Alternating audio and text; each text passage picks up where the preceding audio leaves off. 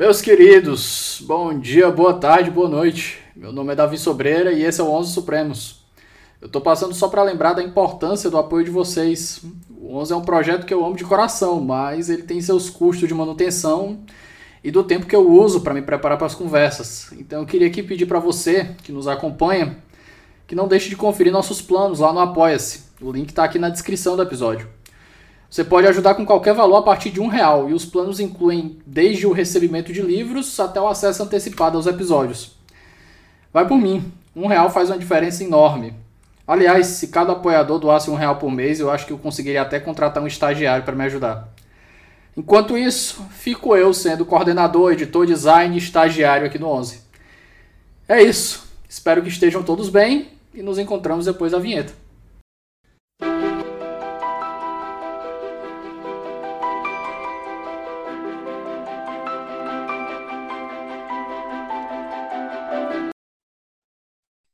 Hoje eu estou em companhia local e eu tenho o prazer de receber um professor meu, de uma cadeira que, a gente tá, que eu estou fazendo lá no PPGD.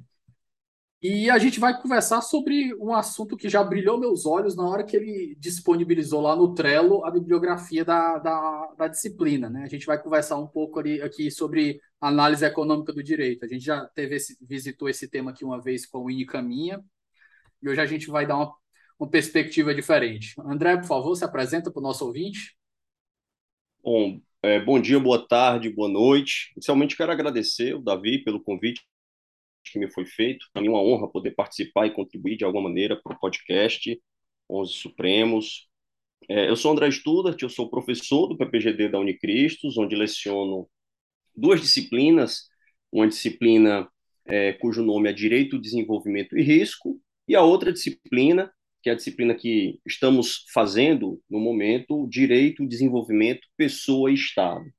E nessa disciplina eu procuro é, entregar uma abordagem interdisciplinar, o di direito dialogando com a economia, com a sociologia, com a psicologia, para que a gente possa ter uma compreensão mais ampla dos fenômenos sociais, inclusive do fenômeno jurídico. Então, Davi, estou à disposição para contribuir com é, noções relacionadas a direito e economia, meu amigo.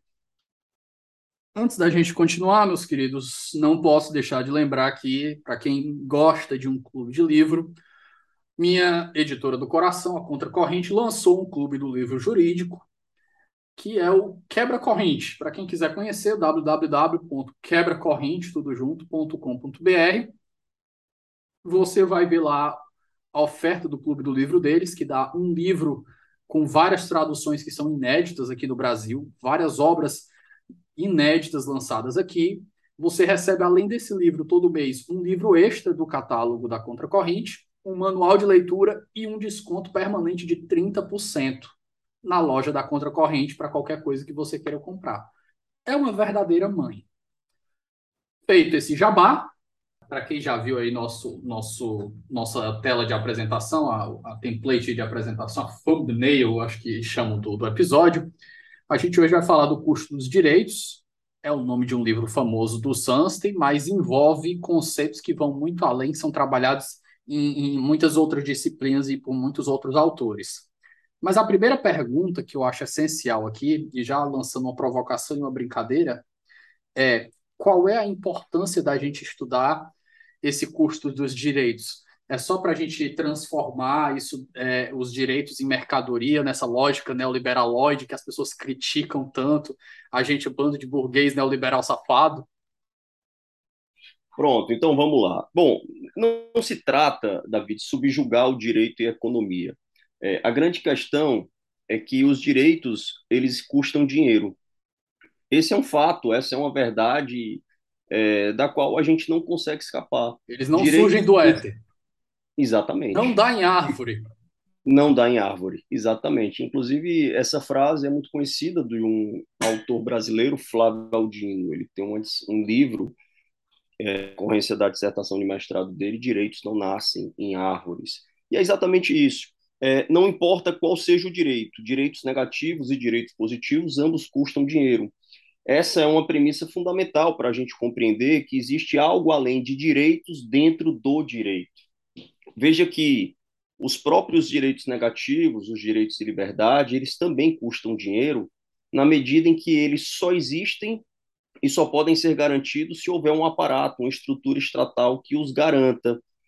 Quando alguém invade a propriedade de uma pessoa, é, essa pessoa provavelmente vai acionar a polícia. É, em se tratando de uma usurpação de posse, provavelmente vai acionar o Poder Judiciário, e tanto polícia como Poder Judiciário são estruturas que demandam muitos recursos públicos. O orçamento do Judiciário, se eu não me engano, custa gira em torno de 50 bilhões de reais. Então não dá para dizer que o direito de propriedade, assim como todas as outras liberdades, é, não tem custo. Quanto aos direitos sociais, os direitos positivos, aí fica bem mais fácil de visualizar o custo e a despesa que o Estado tem, já que precisa efetivamente de prédios, de estruturas, de servidores para que o direito à saúde, o direito à previdência, eles possam ser realizados. André, é, eu vou aproveitar aqui o seminário que eu tenho que apresentar amanhã. Eu acho que a gente já tem muitos temas dentro desse seminário que a gente pode visitar. Eu acho que a gente pode começar aqui com um muito clássico, que é como o direito à dignidade da pessoa humana e também essa vertente, já que deram nova a ele, né, o direito à felicidade, que é uhum. inerente a ele, traz custos para o judiciário e como o judiciário tem enfrentado essa, essa, essa questão de fazer valer esses direitos. É que eu lembrei, quando a gente estava elaborando a, a, a, os slides do, do seminário, né? Na hora que a gente vê esse direito à busca da felicidade, a primeira conexão, obviamente, é a Declaração de Independência dos Estados Unidos, que foi elaborada uhum. lá pelo Jefferson, né? Isso. A segunda, acho que é o segundo período, a segunda frase do, da, da, da declaração. Nós consideramos essas verdades auto-evidentes que todos os homens são We hold this truth to be self-evident that all men are created equal. Todos os homens são criados iguais e dotados de certos direitos inalienáveis pelo seu Criador, dentre os quais vida, liberdade. E aí eles fazem a adaptação da, da tese lockeana, né, de direito, liberdade e propriedade. É, vida, liberdade e propriedade. Vida, liberdade e a busca da felicidade. É, o, o direito à dignidade da pessoa humana e todos os desdobramentos dele, que existem vários. Poderíamos falar em, em felicidade, em, existem algumas acepções de felicidade, existe a felicidade é, sob uma perspectiva coletiva, existe a busca da felicidade, que já traz uma perspectiva um pouco mais liberal. É, a, o próprio princípio da vedação ao retrocesso social também é uma decorrência, para mim, muito clara do princípio da dignidade. É, eu considero que esses princípios eles vêm sendo utilizados pelo Poder Judiciário como verdadeiras heurísticas do processo de decisão. Isso é uma coisa que preocupa um pouco, porque arrisca a segurança jurídica e a previsibilidade dos julgamentos. André, digressão rápida. Explicação de heurística para newbies, para a galera ah, que não entende. Pronto. O que seriam heurísticas? Heurísticas, elas funcionam na economia comportamental como se fossem atalhos para que o nosso sistema racional não precise ser acionado e nós possamos utilizar o nosso sistema intuitivo. Então, as heurísticas elas funcionam como atalhos para que as pessoas tomem decisões mais rapidamente e isso evite, evite o gasto mental de tomar uma decisão racional. Um bom exemplo é, da forma como esse sistema intuitiva, intuitivo ele funciona é quando nós somamos dois mais dois, ninguém precisa fazer conta. Quando nós simplesmente entramos no carro e começamos a dirigir. Então, basicamente, nós utilizamos o sistema intuitivo durante a maior parte do nosso, do nosso tempo. Quando há necessidade de raciocínios mais elaborados, aí sim nós precisamos é, utilizar e invocar o sistema racional. Então, eu digo que a dignidade da pessoa humana é como se elas fossem heurísticas do processo decisório, são atalhos, é como se toda decisão partisse da dignidade da pessoa humana e de seus desdobramentos, fruto do panprincipiologismo, e aí fica muito fácil de você julgar, sobretudo porque as decisões judiciais, Davi, elas têm uma construção que eu não vou chamar de condenável, mas ela tem uma construção invertida primeiro você decide como você vai julgar e depois você busca fundamentos. Então, partindo do pressuposto de que primeiro a gente toma uma decisão íntima e subjetiva sobre a forma como a gente vai julgar um processo, a dignidade da pessoa humana ela aparece como uma campainha é, na mente de qualquer julgador. Não, vamos priorizar o digno, vamos priorizar é, a realização do direito à vida, do direito à saúde, é, e a questão relacionada aos custos, elas acabam sendo, de, em certa medida, efeitos colaterais, é, um, consequências antipáticas de um direito muito mais belo que seria a dignidade e todos os seus desdobramentos. Então, eu, eu vejo mais ou menos assim: o Poder Judiciário invoca a dignidade para julgar da forma como ele considera correto, muitas vezes indo de encontro ao que leis que foram editadas pelo parlamento, que foram sancionadas pelo presidente, e essas leis acabam sendo simplesmente ignoradas muitas vezes pelo Poder Judiciário. André, nesse ponto aí, a primeira coisa que me tocou a, a, a mente aqui, me lembrou, ring a bell, né? Foi uma aula do Marden, que ele passou um texto do Sunstein do Vermelho sobre capacidades institucionais. Uhum. Ele vai falar sobre o conceito de first best e second best. Aqui, para quem está ouvindo a gente, basicamente o Sunstein e o Vermelho eles vão fazer uma crítica às teorias do direito contemporâneas, às modernas, a todas as teorias do direito, que eles vão dizer que basicamente as teorias do direito elas têm uma falha universal. Todas elas são tomadas com base numa ideia de buscar o mundo ideal. Só que ao buscar o mundo ideal, eles ignoram os efeitos de uma decisão no mundo real. E ele vai dizer: se você for buscar o mundo ideal em todas as situações, você vai criar distorções e vai dar o espaço para o judiciário que às vezes tecnicamente não é dele. Ele vai tomar decisões ali que está fora da, da alçada típica dele. Então ele vai dizer, ó, a gente precisa do second best, né, que é justamente quando a gente não tem uma interferência dessa, quando a gente não deve buscar um, um mundo ideal. Mas, André, se você quiser dar uma, uma visitada nessa ideia de first best, second best, senão a gente toca o barco aqui para a próxima pergunta. É, não, é exatamente isso. O, esse artigo do Kessustin e do Vermelli, ele realmente é um artigo muito bom e ele traz a teoria das capacidades institucionais, e nesse artigo ele desenvolve essa teoria econômica é, de primeira melhor opção, a melhor opção, o melhor caminho, e o segundo melhor caminho.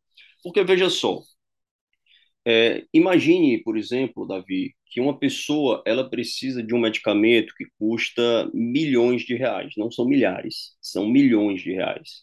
E um medicamento hoje mais caro é o Zolgensma. Se eu não me engano, esse medicamento ele custa algo em torno de 7 milhões de reais, 10 milhões de reais. É, o problema é que se eu entregar o melhor direito para a pessoa que está pedindo, eu não vou poder negar que outra pessoa que tem a mesma doença, que é tratada por esse medicamento, eu não vou poder negar esse mesmo direito para essa pessoa. O problema é que existem, se eu não me engano, 7 mil pessoas no Brasil com essa doença. Então, imaginem aí quantas dezenas de bilhões de reais o nosso país gastaria para tratar cerca de 7 mil pessoas. Então, é, quando você entrega o melhor caminho, a melhor solução para um caso, é, pode ser que você esteja inviabilizando que a saúde funcione para todos os outros casos, porque uma compreensão muito importante é, a respeito do custo é a ideia de custos de oportunidade, que são os trade-offs. Quando você decide alocar o direito, o dinheiro para determinado direito, quando você diz, é, não vou alocar certa quantia, alguns bilhões de reais para a saúde, automaticamente você está decidindo não gastar esse dinheiro em todas as outras coisas, já que é, direitos precisam de dinheiro e direi dinheiro não é ilimitado. Então, é, quando eu entrego esse medicamento para todas as pessoas, certamente faltarão recursos.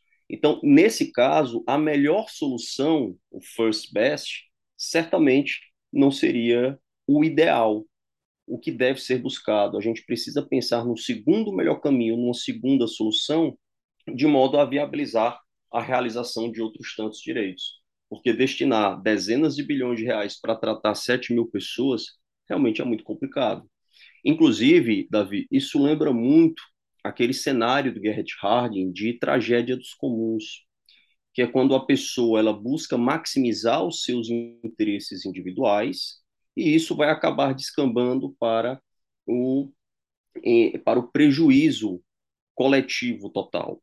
O Gerrit Harding ele ele traz como exemplo aquela ideia de nós imaginarmos um pasto com uma capacidade vamos colocar um, um exemplo alternativo, com capacidade máxima de nove animais. É, o décimo animal já começaria a prejudicar a alimentação dos outros. Mas se eu pensar, eu, um dos donos, eu tenho três animais, se eu pensar em maximizar o meu interesse individual, colocar o quarto animal lá, para mim vai ser bom. Só que para todos os demais vai ser ruim. Porque a partir do momento em que eu coloco um quarto animal, as outras pessoas vão querer colocar outro animal. E aí nós temos aquele, aquela ideia de se todo mundo pensar só em si, no final das contas a coletividade, a sociedade vai perder. Isso acontece com a superexploração do meio ambiente e isso acontece também com a superexploração, é, em certa medida até é, chega a ser predatória do orçamento fiscal. Então, por isso que a gente precisa ter muita consciência de que direitos realmente têm custo. Alguns não têm preço, mas todos eles têm custo. Então, é mais ou menos essa a, a ideia. André, sobre esse último ponto aí do individualismo, né? Eu estava conversando com a Greta, a Greta Leite, lá da UFC. Sim, sim. Estava é. na conversa sobre Hannah Arendt. E, e um dos pontos que ela traz um artigo que ela escreveu sobre introdução ao pensamento da Hannah Arendt, é justamente esse um dos grandes problemas da, da sociedade moderna, essa hiperindividualização que a gente sofreu, e a gente parou de ter uma ideia do que é coletivo. E aí a gente descamba justamente para o que acontece nesse tipo de situação. Cada um olha assim, por que, que eu vou me preocupar com outro se ele não está se preocupando comigo? E a gente só precisa de uma pessoa, é que nem o trânsito, basta um lesado para atrapalhar o trânsito de todo mundo. Basta um cara que tirou o celular na hora do, do semáforo e ficou lá alguns segundos a mais para engodar tudo e todo mundo perdeu o sinal lá na frente. É, ex exatamente. É, isso aí me lembra, sabe o que, Davi? O, o, o, princípio da solidariedade, que ele aparece algumas vezes na Constituição, é, às vezes ele aparece de maneira expressa, às vezes ele está implícito, mas está implícito de maneira muito clara. Porque o que se faz da solidariedade é, é uma aplicação conveniente da solidariedade. As pessoas querem que o Estado seja solidário com elas em momentos de necessidade, mas elas não querem ser solidárias com o Estado no momento em que elas podem contribuir para ele. Então, isso se mostra de maneira muito clara quando as pessoas buscam a todo custo, se esforçam, se esquivam para não pagar impostos, tributos em geral, violando até aquela ideia de dever fundamental de pagar tributos, mas no momento em que elas podem beliscar algum benefício, alguma transferência de renda do Estado, elas não hesitam. Isso é muito evidente na previdência social. As pessoas elas fazem de tudo para pagar menos contribuições previdenciárias, mas no momento em que elas precisam, elas não hesitam em pedir os seus benefícios previdenciários e a gente pode até fugir um pouquinho da Previdência e até falar de assistência social, os benefícios assistenciais, sobretudo o BPC, de um salário mínimo, e hoje o Auxílio Brasil. Então, realmente, essa ideia de que o eu prepondera sempre, ela é muito importante. Tem mais um detalhe importante, sabe o que é, Davi? É, existe um livro chamado O Mito do Governo Grátis, do Paulo Rabelo de Castro, em que ele, ele fala que as pessoas têm a ilusão de que o, o Estado é uma entidade mágica que sempre vai conseguir bancar benefícios para todas as pessoas. Então, é, esse, esse é outro problema, porque é, é como se o Estado ele fosse o coração de uma mãe e ele sempre pode proteger mais um.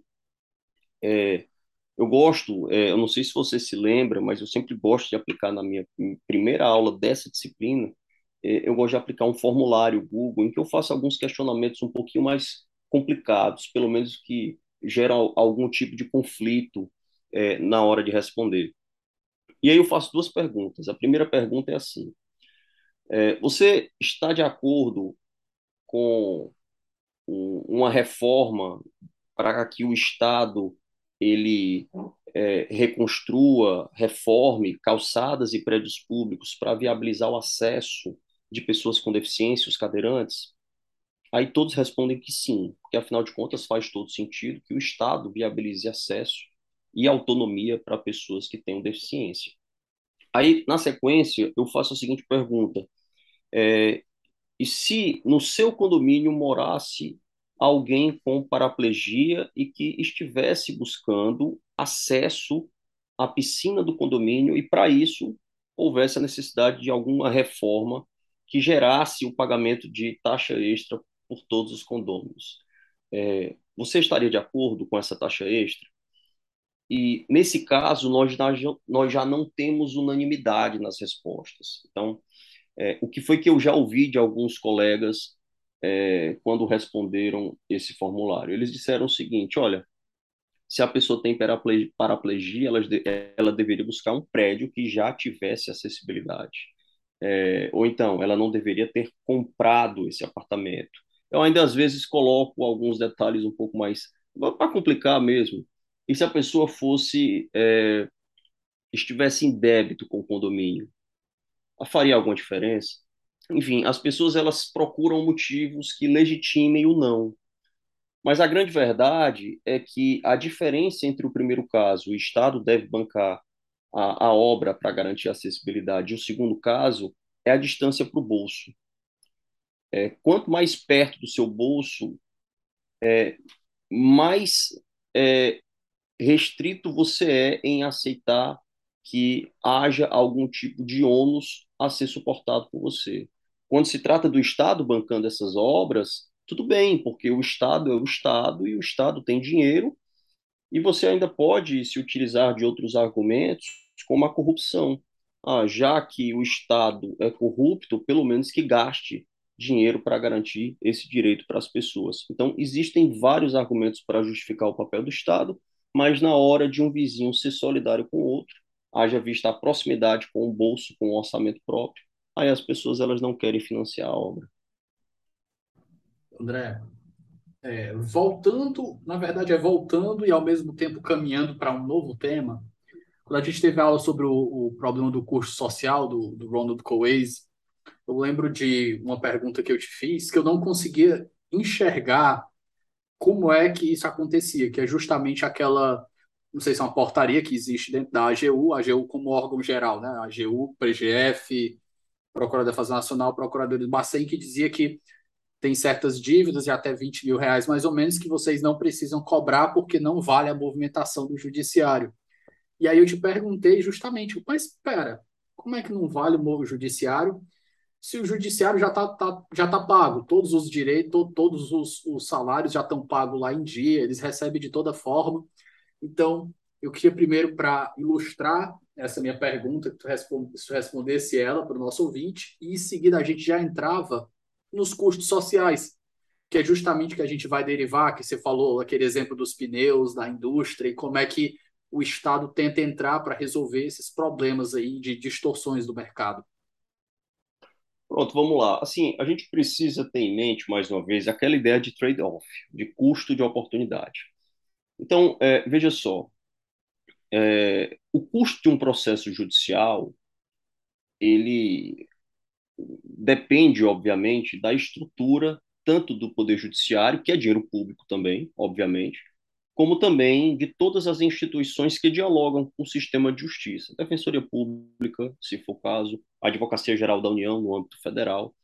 Então, o, o, o grande ponto aí, Davi, é que é, existem outras tantas milhares, milhões de dívidas que podem ser recuperadas pelos advogados públicos, entendeu? Então, o fato de eu estar dedicando tempo, às vezes, para buscar uma dívida de 4, 5 mil reais, significa dizer que eu estou perdendo aquele tempo para buscar processos em que as dívidas elas são maiores. Então, esse é um ponto importante, porque o volume realmente é muito expressivo. Então, existe aí um trade-off é, que precisa ser considerado. Ah, quando eu me dedico a um processo que busca a recuperação de 5 mil reais em créditos, eu estou deixando de me manifestar em um processo muito mais relevante com uma dívida muito maior. E, além disso, viu, Davi, não se trata nem só de, de valor, de limite. Ainda se faz um estudo, um levantamento para verificar se há viabilidade em recuperar esse montante. Porque não adianta nada eu cobrar, por exemplo, 50 mil reais de uma pessoa que realmente não tem recurso nenhum para para devolver, que tenha capacidade de pagamento para viabilizar a devolução para o erário. Então, além do limite, eu também preciso avaliar as condições subjetivas do devedor, por conta do trade-off do custo de oportunidade. Então, esse aí é um, é um ponto que tem tudo a ver com aquela ideia de eficiência. Não se trata de quantidade de processos feitos, mas da qualidade do que efetivamente é feito. Então, realmente, eu preciso escolher bem já que eu não posso pegar tudo. Eu preciso escolher bem com base em critérios. É, quanto ao, ao, custo social, é, realmente é algo muito interessante, porque né, normalmente, quando se, quando se fala em custo, é, nós associamos ao custo direto, ao custo privado. E aqui, dando um exemplo, já que você falou da fábrica de pneus. Qual é o custo direto que a fábrica de pneus tem para produzir, vender pneus. Basicamente é o custo com a estrutura, energia elétrica, obviamente material, matéria-prima, mão de obra, é, eventualmente locação. Então, isso aí é o custo direto. E de outro giro, é, do outro lado da relação de negócios, a gente tem um adquirente, a pessoa que vai comprar o produto. E aí o custo direto é o custo do produto. Então, quando se fala em relações sociais e custo das relações sociais, muitas vezes a gente pensa exclusivamente sobre essa perspectiva dos custos diretos privados suportados pelos dois players da relação, quem produz e quem compra. Só que, na verdade, existem outros tantos custos que precisam ser considerados na conta. E aí o exemplo da fábrica de pneus ou do bazinho que faz um barulho e impede que os vizinhos possam dormir sossegados, é exatamente as externalidades negativas, que seriam o custo externo ao negócio. Veja que, pensando aqui no exemplo da fábrica de pneus, toda a vizinhança ela sofre efeitos colaterais da produção daquele material, seja por conta da poluição, que acaba acarretando problemas de saúde ali nos vizinhos, seja por conta da desvalorização da propriedade, e o correto é que esse custo suportado pelos espectadores, pelos terceiros que não fazem parte da relação de negócio, ele seja internalizado de alguma maneira. Então, essa é a ideia do tributo pigoviano, de Arthur Pigou, que é um economista, era um economista, e que defendeu a necessidade de nós internalizarmos esse custo externo para que o preço do pneu aumente consequentemente então, se eu passo a tributar esse pneu, então eu vou aumentar por meio de um tributo. Quando eu aumento o preço de qualquer coisa, eu vou diminuir a demanda. E ao diminuir a demanda, até para não haver excesso é, e produtos que estão lá sem conseguir, sem, sem venda, sem interesse dos compradores, acaba que a fábrica também vai diminuir a produção e isso acaba resultando na diminuição da poluição. Então, é mais ou menos essa a ideia. Então, eu preciso incluir as externalidades no custo das coisas para aumentar o preço, consequentemente, aumentando o preço, eu vou diminuir a demanda, é a lei da oferta e da demanda, e diminuindo a demanda, eu também acabo diminuindo a oferta, a produção, e isso gera a diminuição da poluição. Então, é mais ou menos essa a ideia lá, o exemplo da fábrica, a diferença entre custo social, custo privado e custo externo. Espera só um momento que a gente volta já. Pessoal, o Ouse Saber agora é parceiro do Onze Supremos. Para quem não conhece, o Ouse é uma das maiores plataformas de preparação para os grandes concursos do país. São mais de mil aprovações em concursos de defensoria pública, além de centenas de aprovações em provas de Ministério Público, magistratura e procuradorias. Para conhecer mais, é só acessar arroba Saber no Instagram. Outro tema que eu acho que é relevante para a nossa conversa aqui é justamente a teoria do, do, do, Douglas North sobre as instituições, a perspectiva diferente do que ele define por instituições e a importância dela para o desenvolvimento de uma sociedade. Pronto. Excelente. Recentemente, Davi, eu participei de um, de um seminário de, sobre segurança jurídica coletiva. Tema extremamente interessante. E aí, nesse seminário, eu também tive a oportunidade de, de palestrar. Foi até um seminário organizado pelo professor José Carlos Francisco, da Universidade Presbiteriana Mackenzie, e contou também com a participação da professora Zélia, minha querida tutora do pós-doutorado. E o, o que acontece é o seguinte: é, vamos tomar como exemplo é, as Coreias, a Coreia do Sul e a Coreia do Norte. Então, na Coreia do Norte, é, veja que nós temos basicamente pessoas da mesma etnia, os climas são parecidos entre a Coreia do Sul e a Coreia do Norte, mas não dá para nós compararmos o nível de desenvolvimento entre esses dois países. Por quê? É, simplesmente porque as instituições dos dois países elas são totalmente diferentes. É, Eita, então, que isso aqui vai dar problema com a galera, é o que a gente chama na internet de Zé Foicinha. É o pessoal que bota a foicinha e o martelo no nome. Mas pois vamos é. nós, essa é uma briga que eu quero comprar. Siga, por gentileza. É. Pronto. Então, é, a diferença é que as instituições desses países, elas são totalmente diferentes. E acaba que é, onde é que nós encontramos desenvolvimento? Nós encontramos desenvolvimento em países é, em que as instituições elas são é, claras. É, e aqui nós vamos entender as instituições como regras do jogo. Essa é a terminologia utilizada pelo NOF. É, ele diferencia as regras do jogo que seriam as instituições, das organizações. Então, o que normalmente nós chamamos de organizações aqui no Brasil, ele chama de organizações. E ele chama de instituições as regras do jogo. Então, países desenvolvidos são países em que as regras do jogo elas são claras. E aí, é, regras do jogo claras, elas possibilitam uma estabilidade, uma previsibilidade da forma como o país o governo vai lidar com determinada questão. Veja só, é, eu tenho certeza de que, independentemente da ideologia é, das pessoas, elas não teriam coragem jamais de comprar um imóvel num país como a Venezuela, porque lá as instituições são muito inseguras. É, de outro jeito, a pessoa ela se sentiria tranquilamente, é, tranquila, confortável de comprar um um imóvel na Suíça, nos Estados Unidos. Por quê? Porque ela teria confiança de que a propriedade seria respeitada por lá.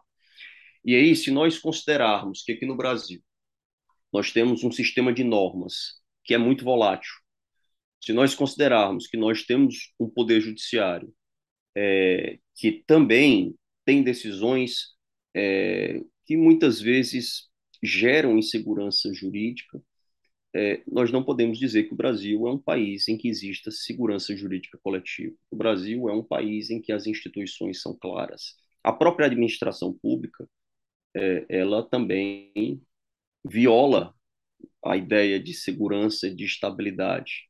A administração pública é hora diz uma coisa, hora diz outra coisa. Na nossa aula, eu me lembro que você Lembrei lembrou... Lembrei caso exemplo... da Crocs. Pronto, pode, pode, pode diga aí o caso da Crocs. Aquilo o caso ali é da Crocs, até onde eu me recordo, é que a Crocs começou a ser importada.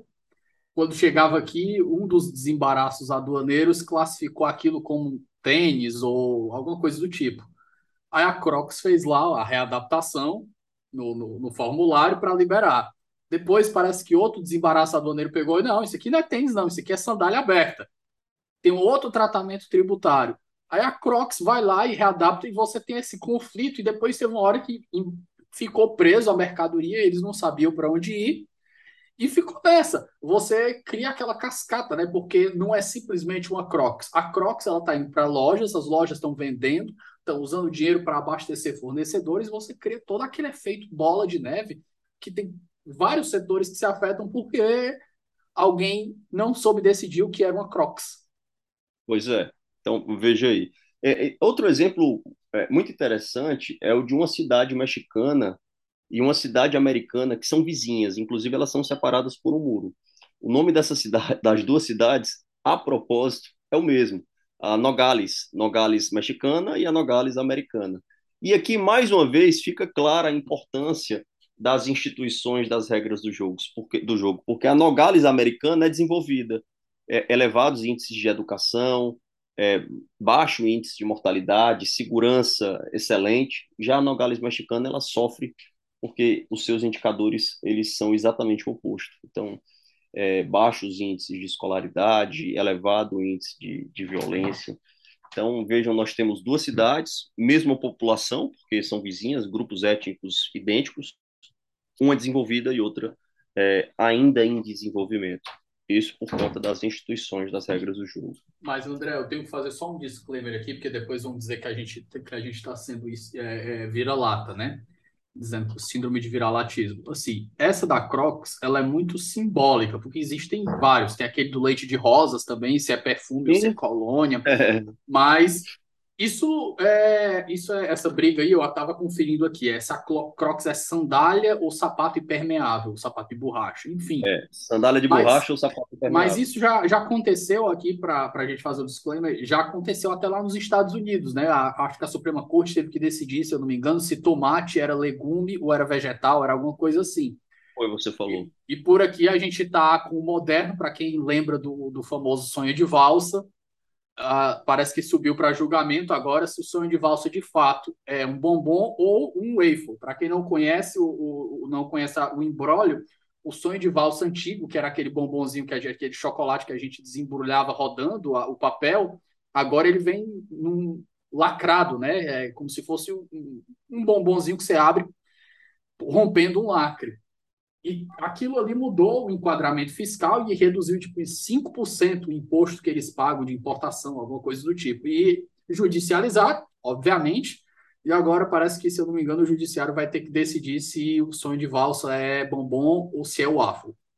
É, mas aí é um pouquinho diferente porque existe um ganho tributário, né? Dependendo da mudança de enquadramento. No caso da Crocs, pelo que me consta, Davi, a, é, a empresa que importa o calçado, seja lá o que for, ela, num primeiro momento, havia indicado o enquadramento tributário mais grave. Mais grave. É, então, assim, agora não, né? A, a, a, fábrica de chocolate, a Garoto, não, não, a Lacta, está buscando o oposto, né? Ela está buscando algum tipo de, de, de, redução, porque muda, né? O enquadramento tributário e a alíquota, consequentemente. Tô vendo aqui, André, uh, pelo Jota, né? Eles comentando o negócio dos do sapatos impermeáveis, sandália de borracha da Crocs. Ele disse aqui que os conselheiros afirmaram que a, a companhia foi induzida a erro e cancelou o auto de infração. De acordo com o processo, a empresa teve os produtos retidos no Porto de Santos e ouviu um auditor fiscal que a classificação correta da mercadoria seria NCM 6401, destinada a sapatos impermeáveis. Mas, enfim, Tocando no é. próximo, tocando no nosso barco aqui, outro ponto que eu, que eu queria perguntar. André, dentro do direito, quando é que o consequencialismo é importante de ser utilizado? E aqui eu pergunto porque uma das críticas que é feita pela teoria do direito, a análise econômica do direito, é que é de dizer que a análise econômica do direito só se preocupa com o eficientismo econômico e por isso ela diz, você desconsideraria até o que o direito pretende ser. Ah, se a gente pretende ser só uma análise econômica, só o, o, a eficiência, para que, que a gente está fazendo uma lei se a gente não deixa só isso? Mas a própria análise econômica do direito também tem respostas a isso de dizer que incorporar o que é dito na lei faz parte das regras do jogo para análise econômica, certo? Isso. É porque, assim, o direito, é, a gente começa o curso de direito com aquela ideia de que o principal objetivo é buscar a justiça. A eficiência é uma ciência mais cartesiana, porque o propósito da, da economia é buscar eficiência, é maximizar a eficiência.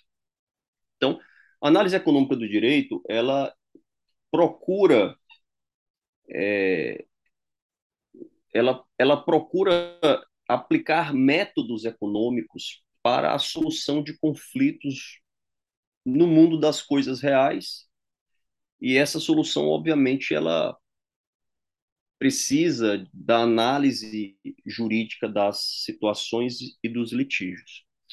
É, o, a análise consequencialista ela foi incluída recentemente no nosso ordenamento jurídico de maneira expressa. Hoje ela aparece na, na LINDB. Nós temos ali os artigos 20, é, 21 e 22, é, prevendo expressamente a, a, a análise consequencialista. Se eu não me engano, diz mais ou menos assim, que o, na esfera administrativa e judicial não se pode decidir apenas com base em valores abstratos. Que valores abstratos? Bom, dignidade da pessoa humana certamente é um valor abstrato, sem que se ponderem as consequências da decisão. Veja que o dispositivo, Davi, ele não impõe que o juiz, o administrador, ele é, prefira a análise das consequências em detrimento das causas e dos valores jurídicos abstratos. Não se trata disso. Apenas se quer o seguinte: olha, na hora em que você for julgar, pondere os valores jurídicos abstratos, mas não deixe de ponderar as consequências da sua decisão. Então, eu não vejo que a inclusão do método econômico de eficiência seja uma imposição para juízes. Não se trata de uma tarifação da fundamentação. Trata-se apenas de uma etapa que deve ser considerada para o juiz para que a sua decisão ela é, seja mais consistente, mais robusta, porque não existe síntese sem antítese. Essa é a grande verdade. É muito fácil eu partir da heurística da dignidade da pessoa humana, se nós considerarmos a dignidade da pessoa humana realmente uma heurística do processo de tomada de decisão judicial, e depois só buscar fundamentos que vão ao encontro do que eu quero. Não, tenho que ponderar as consequências da decisão. Imagina, por exemplo, Davi, o município é, do interior do Ceará que mal tem dinheiro para bancar as despesas que suporta ser condenado por um juiz a bancar um medicamento de 100, 200 mil reais. Então, ele certamente julgou com base no princípio da dignidade da pessoa humana. Mas, ao fazer isso, ele deixou de considerar as consequências da sua decisão, porque 200 mil reais certamente farão muita falta no orçamento do município, de um município pequeno. Então, é isso. A análise consequencialista ela não impõe que os juízes, os administradores, é, tomem decisões exclusivamente com base em eficiência, como se planilhas fossem mais importantes do que vidas, do que pessoas, do que direitos. Mas que eu preciso considerar. Veja que eu, eu aplico análise consequencialista não só no processo judicial, eu preciso aplicar também no processo de elaboração de leis. E muitas vezes, mesmo eu ponderando as consequências do ato normativo, o melhor caminho é editar o ato normativo. Eu vou te dar um exemplo. Por exemplo, a lei seca. É, um dos efeitos previsíveis, porém imprevistos da lei seca, é que ela provavelmente aumentou os casos de violência doméstica, pelo menos ali naquele primeiro momento, porque as pessoas elas saíam para beber e com a lei seca elas passaram a beber mais dentro de casa e isso pode ter descambado para o aumento da violência doméstica. Mas óbvio que isso não significa que a análise dessa consequência prepondera sobre a importância da lei seca, todas as outras coisas que ela queria resguardar e proteger. Mas eu preciso ponderar isso. Da mesma forma, a lei que impôs o uso do cinto de segurança. Óbvio que o objetivo é proteger a integridade do motorista e dos passageiros, mas não se ponderou que, eventualmente, ao impor o uso do cinto de segurança, pode ser que o motorista se sinta mais seguro para imprimir uma velocidade maior ao veículo e os acidentes acabem ficando mais graves. Não estou dizendo que não deveria ter sido aprovada a lei do uso obrigatório do cinto, mas é uma consequência que eu preciso ponderar. Da mesma forma, e aqui vamos entrar naquela pauta relacionada a pisos salariais. É óbvio que determinadas categorias elas merecem uma remuneração digna mas é, ao impor um piso normativo a uma determinada categoria, eu deixo de ponderar as consequências da decisão. É, então, que seria muito provavelmente o desemprego. Então, não tenho dinheiro para pagar ou não quero aumentar a minha despesa, então vou demitir e vou reduzir o quadro.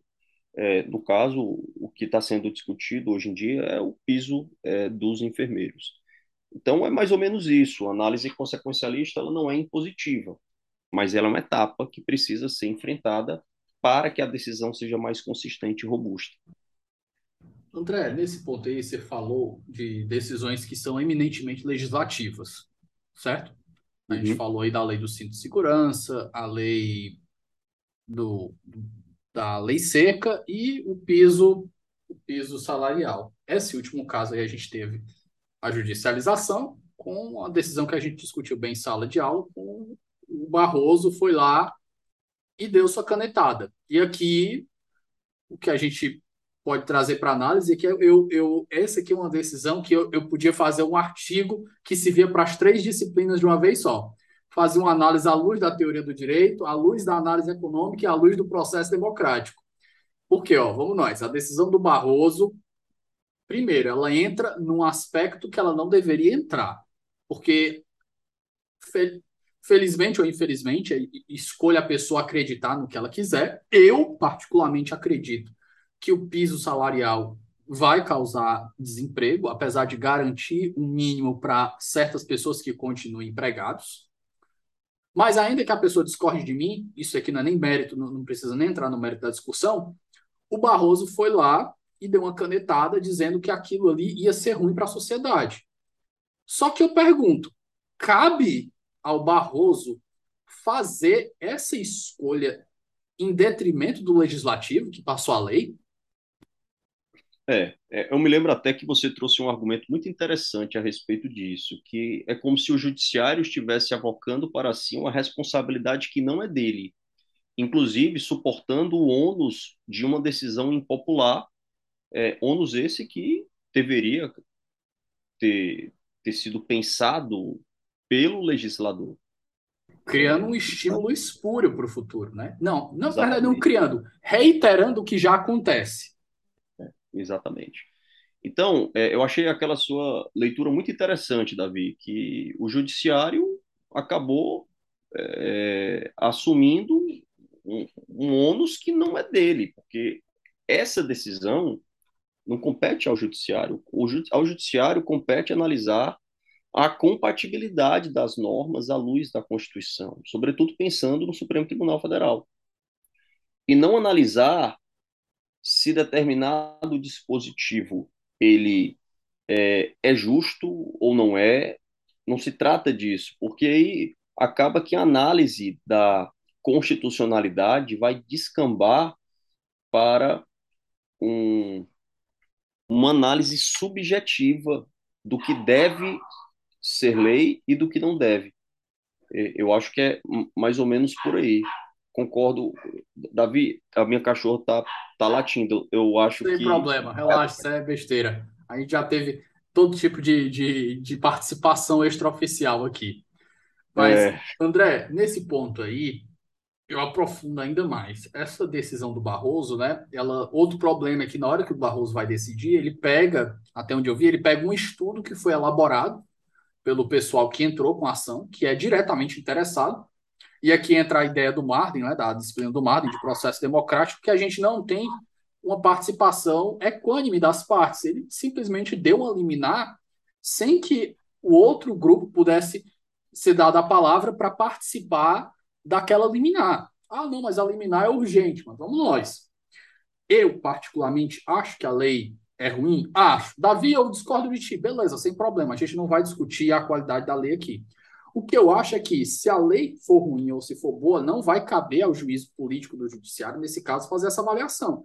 Ah, Davi, e se eu concordo contigo e as pessoas forem ser demitidas, se a lei for causar um estrago? Pessoal, eu vou trazer uma citação muito famosa e peço vênias aqui a, a quem tem ouvidos sensíveis, tem que deixar se fuder acabou. Porque só assim que a sociedade aprende. Se você não aprende com seus erros, você vai deixando o judiciário avocar ali não só a responsabilidade, mas também o ônus político. O legislador vai ficar olhando, ah, então eu posso fazer populismo, eu posso fazer essas, essas benesses aqui e jogando E o judiciário aqui vai cancelando o que achar necessário, vai deixando passar, fazendo ajuste, e eu me dou bem com isso. Ah, Davi, o que, é que tu acha que deveria fazer? Deixa a, a lei ser implementada, deixa eventuais pessoas serem demitidas ou não, e eventualmente que o, o legislativo seja instado pelo seu lobby, que é uma coisa legítima, a criar outra lei para ajustar isso, ou então os próprios enfermeiros entrem em negociação coletiva com seus patrões. E o que é, acontece, no outro exemplo, a gente pode trazer um aqui muito ainda dentro da saúde, o caso dos planos de saúde do, do, do rol taxativo. Passou Sim. o rol taxativo no STJ, os políticos foram lá, viram a impopularidade, aproveitaram a oportunidade e, bang, fizeram o rol ser exemplificativo. Qual é a consequência disso? Cortesia com chapéu alheio. Porque nem o orçamento que vai arcar. O que vai acontecer é que o plano de saúde de todo mundo, inclusive das pessoas que usam pouco e são mais saudáveis, vai encarecer para poder arcar com o custo daqueles que são, são maiores usuários por causa dessas necessidades fora do rol taxativo. Exatamente. E no final das contas, o que vai acontecer é que o aumento do plano de saúde vai resultar é, em é, é, cancelamentos de planos de saúde e, consequentemente, as pessoas precisarão recorrer com mais frequência ao sistema público de saúde. É, é, é essa é a leitura correta. É, um dos principais problemas da economia, Davi, assim, uma das falhas de mercado mais importantes é o problema da assimetria de informações. Existem duas assimetrias de informações importantes. Existe a seleção adversa e existe o risco moral. A seleção adversa, ela acontece, por exemplo, em relação aos planos de saúde, porque quando você adere a um plano de saúde, você precisa preencher um formulário sobre o seu estado de saúde. E é óbvio que quem mais conhece a saúde de um contratante, de um participante, é ele mesmo. E, e quem preenche esse formulário, muitas vezes, pode estar prestando informações falsas o plano não sabe que aquele contratante específico está mentindo, mas o plano sabe que muitas pessoas estão mentindo, no, mentem no momento de preencher o formulário. O resultado de tudo isso é que os planos de saúde, obviamente, eles aumentam de preço já considerando essa despesa que não dá para eu apontar o dedo e dizer que ele mentiu, mas eu sei que muita gente mentiu, então, na dúvida, eu vou aumentar o preço do plano. Então, a falha de mercado decorrente dessa simetria de informação vai provocar o um aumento do preço, dos preços do plano. O, o, mesmo exemplo, o mercado de abacaxis dos veículos de segunda mão. Quem mais conhece o automóvel é quem usa, é, é o dono, o proprietário. Então, quando ele vende isso no mercado aberto, obviamente que os preços eles tendem a diminuir de preço. Por quê? Porque eu, eu tenho receio de estar comprando um carro ruim. Então, é, é mais ou menos é, essa a lógica. A outra assimetria de informação é a assimetria que acontece depois de assinado o contrato. E o exemplo mais claro também é, pode ser associado à ideia de seguro. Vamos pensar no seguro de um carro. É, imaginem duas pessoas que têm o mesmo carro, só que uma tem seguro e outra não tem. Quem tem o seguro, ela se sente mais tranquila em correr mais riscos com o automóvel. Por quê? Porque qualquer coisa, se acontecer alguma coisa, o seguro vai bancar. Então imaginem que eu tenho seguro e você não tem. E a gente vai para uma festa ou para um jantar e precisa estacionar no meio da rua. É, como eu tenho seguro, eu posso parar o carro no meio da rua. Você não tem seguro, você não se sente muito seguro e você acaba estacionando dentro de um estacionamento pago.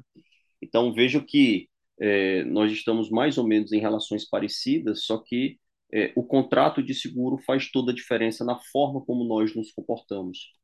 Isso também é outra falha de mercado que decorre da simetria de informações. Então, é, concordo totalmente com você.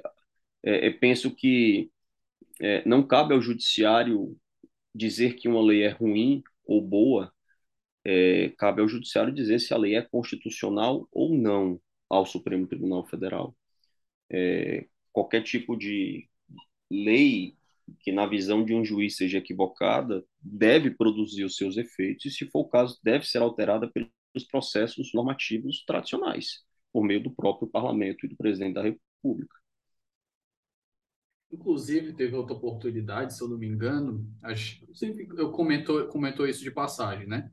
Novamente o Barroso, mas dessa vez foi o julgamento do Uber, lá em 2016, 17, 16 para 17, alguma coisa assim. E eu lembro que a decisão do Barroso, dizendo que o Uber não era proibido, ele foi bem além. Eu acho que, se eu não me engano aqui, eu posso estar enganado, mas eu acho que não. Ele foi dizer que a fazer todo aquela, aquele discurso de uma economia liberal, que a gente não precisava de tanta intervenção do, do, do, do Estado no mercado, que eu concordo, mas ele vai e ele diz: aquilo ali não cabe nem regulamentação. Eu, calma aí. O Estado não tem direito de regulamentar? Você está dizendo, proibir é uma coisa, mas regulamentar? O Estado, o, o Judiciário agora decidiu até o que o Estado pode regulamentar ou não? É. É, inclusive, a respeito disso, é, eu tenho refletido muito sobre um, uma questão é, que tem a ver com o micro, microscopismo interpretativo. Como é que eu vejo isso aí? Primeiro lugar, existe uma desigualdade de armas normativas muito evidente. E aqui eu vou focar um pouco mais na previdência, tá bom? Mas isso acaba se aplicando também em outras áreas. É, porque é muito complicado que a lei previdenciária consiga regular, consiga regular todas as situações. É simplesmente possível. E também é óbvio que se nós separarmos uma meia dúzia de dispositivos, dificilmente nós teremos unanimidade na forma como nós interpretamos esses dispositivos, porque a moldura normativa ainda é um pouco abrangente, estamos no campo da lei. Às vezes, óbvio, a interpretação é, é evidente, é clara, mas em outros casos, não. Há necessidade de um esforço interpretativo. E aí nós temos o papel do decreto, o regulamento da Previdência Social, que inclusive tem fundamento constitucional, cabe ao Poder Executivo estabelecer é, regulamentos, editar regulamentos com o intuito de garantir a fiel execução das leis. Então, os regulamentos eles já são textos mais minuciosos do que a lei. E aí, é, Davi, eu tenho aqui um problema, por quê? E à medida que a administração pública ela vai chegando mais próxima da aplicação concreta dos seus atos, eu preciso esmiuçar ainda mais, porque dentro do decreto eu tenho ainda disposições muito abrangentes que precisam ser interpretadas. E aí é, nós temos as instruções normativas, as portarias, que têm esse propósito de minudenciar os dispositivos hierarquicamente superiores. E aí é que está o problema, porque quando os dispositivos infralegais eles vão ao encontro do interesse dos segurados, eles devem ser aplicados. E aí eu nem discuto outras opções. Não tem que aplicar porque está no decreto. E o INSS tem que aplicar e seguir o que está no decreto. Mas quando esses dispositivos eles vão de encontro aos interesses dos segurados, aí a conversa já é outra. Não, não pode aplicar porque o decreto é ilegal. Então acaba que se criou no direito administrativo de uma maneira geral um tipo de interpretação, um padrão hermenêutico que seria mais ou menos assim, a interpretação por conveniência.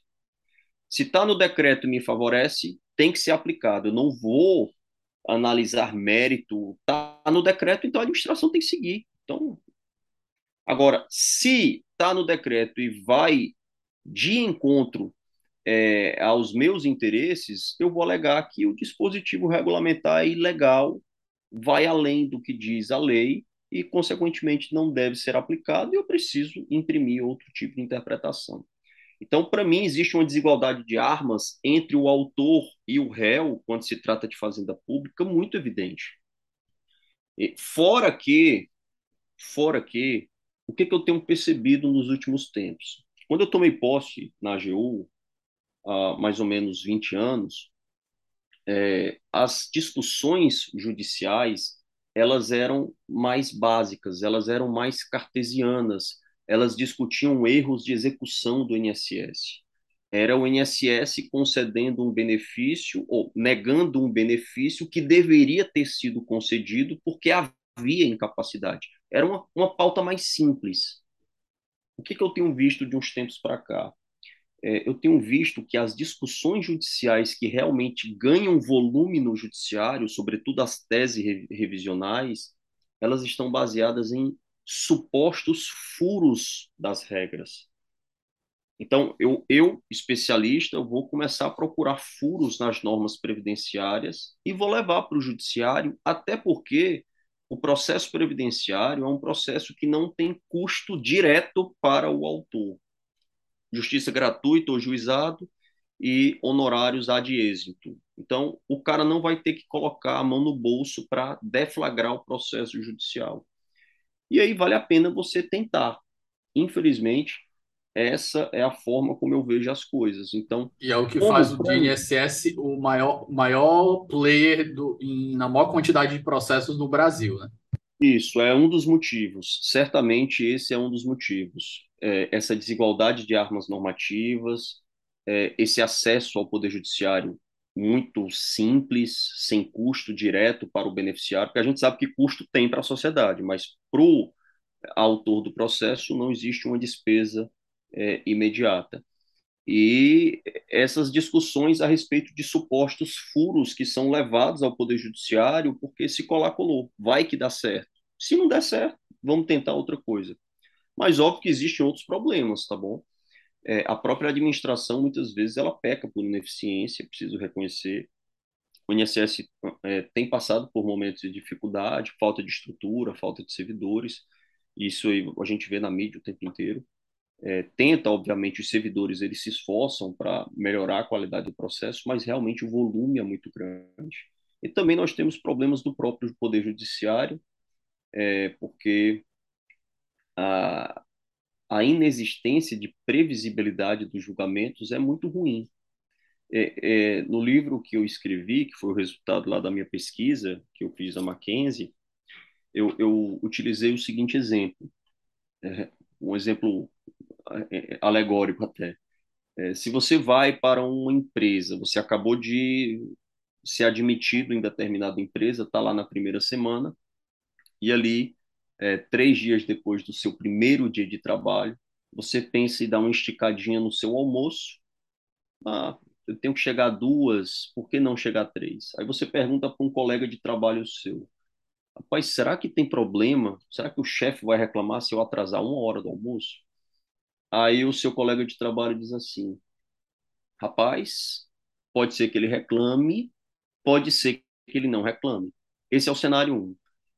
E se o seu colega de trabalho dissesse assim: rapaz, é o seguinte, se você atrasar, nem vem amanhã, que ele vai te demitir. Então, veja aí mais uma vez a importância do pensamento do NOF, das instituições da regra do jogo, das regras do jogo que são claras. Quando existe incerteza, vale a pena tentar o sim quando existe a certeza de que você não vai receber, óbvio que você não vai querer perder tempo e entrar com o processo. Por exemplo, o Supremo julgou que a desaposentação, que é a renúncia à aposentadoria, para obter um benefício mais vantajoso, o Supremo entendeu que ela não tem previsão legal e não há o direito à desaposentação. Depois que o Supremo disse isso, assim, resolveu definitivamente, as pessoas não entram mais na justiça com demandas de desaposentação porque não vai perder tempo. Mas enquanto há incerteza em relação a todos os tipos de julgamento de todas as matérias, vale a pena judicializar. Esse é o problema. A insegurança nas regras do jogo e também o fato de que no Brasil, infelizmente, é, vale a pena você violar, violar as regras. Infelizmente, esse é outro motivo, na minha opinião, para a judicialização e para tantos litígios no Brasil. André, caminhando para o nosso bloco final, o último bloco antes da gente ir para as indicações de leitura é o considerações finais. Algo mais que você deseja acrescentar à nossa conversa que não foi dito aqui? Não, meu caro, eu acho que você conduziu de maneira brilhante. Aí você é, foi abordando, citando questões importantes, falamos sobre o custo dos direitos, sobre aquela perspectiva de direitos positivos, negativos, todos têm custo. Você falou dos custos é, sociais. É, sua condução realmente foi excelente, Davi. Parabéns aí pelo, pelo podcast, pela forma como você conduz as coisas.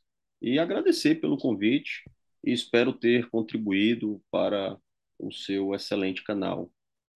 André, a, a condução foi reflexo das aulas que eu tive, então, uhum. obrigado ao meu obrigado. É, vamos para o bloco final, indicações de leitura. Para quem quiser aprofundar nos temas aqui, eu estou com um Trello aqui aberto, mas eu vou deixar você fazer essa participação e eu vou citar só o primeiro de todos, que é o nome do nosso episódio, que é o Custo dos Direitos, que foi recém-traduzido pela Juspodium, está lançado pela Juspodium, é Martins Fontes e vende Martins na Juspodium, alguma coisa assim, eles têm parceria com a Juspodium lá, do Cass Sunstein e do Stephen... Stephen Holmes. Do Stephen Holmes. Outras indicações que você acha importantes aqui para os nossos ouvintes? É, todos esses autores que você citou, eles são muito interessantes, são muito ricos. Nós poderíamos citar aí o livro do Douglas North, é, instituições, desempenho econômico, mudanças institucionais. É, um, é uma obra realmente desempenho muito... econômico do Douglas North. É, nós poderíamos também indicar o artigo do Coase, o problema do custo social, é outro artigo realmente excelente. É, quanto à análise econômica do direito, que nós já temos aí um, um tema para o livro, é, eu indico esse livro aqui,